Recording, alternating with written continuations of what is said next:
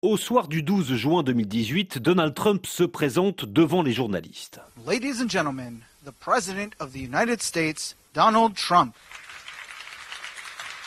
Well, thank you very much, everybody.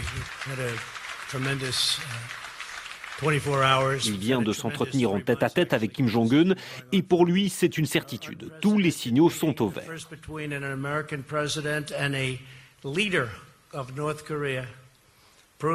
Cette rencontre sans précédent, la première entre un président américain et un dirigeant nord-coréen, prouve qu'un réel changement est possible. Nous venons de signer une déclaration commune par laquelle le président Kim réaffirme son engagement inébranlable en faveur d'une dénucléarisation complète de la péninsule coréenne. Nous nous sommes aussi mis d'accord pour engager des négociations vigoureuses afin de mettre en œuvre cet accord le plus vite possible. Et il veut le faire. C'est vrai, symboliquement, c'est un premier pas. Mais en réalité, cet accord ne prévoit aucun calendrier précis. Il ne dit pas non plus quels seront les mécanismes de vérification. Et surtout, la Maison-Blanche fait une magistrale erreur d'interprétation. Car à Pyongyang, la dénucléarisation de la péninsule coréenne n'a pas, mais pas du tout, le même sens qu'à Washington. Raphaël Pierre est docteur en relations internationales, spécialiste de la Corée du Nord. Les Coréens du Nord ne reconnaissent pas la Corée du Sud comme un État souverain en tant que tel. Pour eux, la péninsule coréenne, en réalité, elle est occupée au sud par des forces coloniales qui seraient américaines.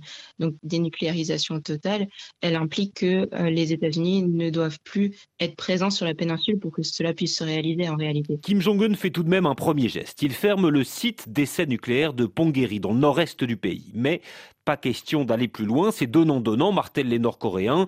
Si les États-Unis veulent que l'on avance, il faut qu'ils lèvent au moins partiellement leurs sanctions économiques. Rarissime allocution de Ri Yong-ho, le patron de la diplomatie nord-coréenne à Hanoï, au Vietnam, le 28 février 2019.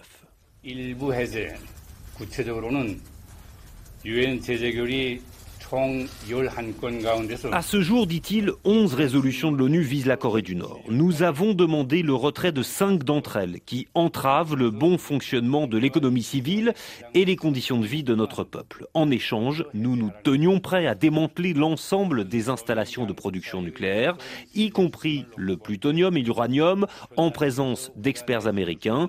Lorsque les États-Unis ont exigé une concession supplémentaire, il est devenu évident que notre proposition n'avait plus de raison d'être. En d'autres termes, la Corée du Nord a le sentiment de faire son maximum et il apparaît très vite qu'elle ne comprend plus le logiciel américain. Je pense que le mot clé, c'est là, c'est la réciprocité pour les Coréens par rapport à que eux ont, ont mis sur la table, la délégation américaine et, l'administration Trump, que ce soit dans les sommets ou hors des sommets, n'a pas réussi en fait à leur proposer quelque chose de substantiel. Un an et demi après la poignée de main de Singapour, la rupture est consommée. Le 1er janvier 2020, Kim Jong-un annonce la fin du moratoire sur les essais de missiles balistiques et la remontée en puissance du programme nord-coréen. Il n'y aura plus de retour en arrière. L'an dernier, la Corée du Nord a réinscrit dans sa loi ce que tout le monde avait compris. Nous sommes un État nucléaire, c'est irréversible, il va falloir faire avec.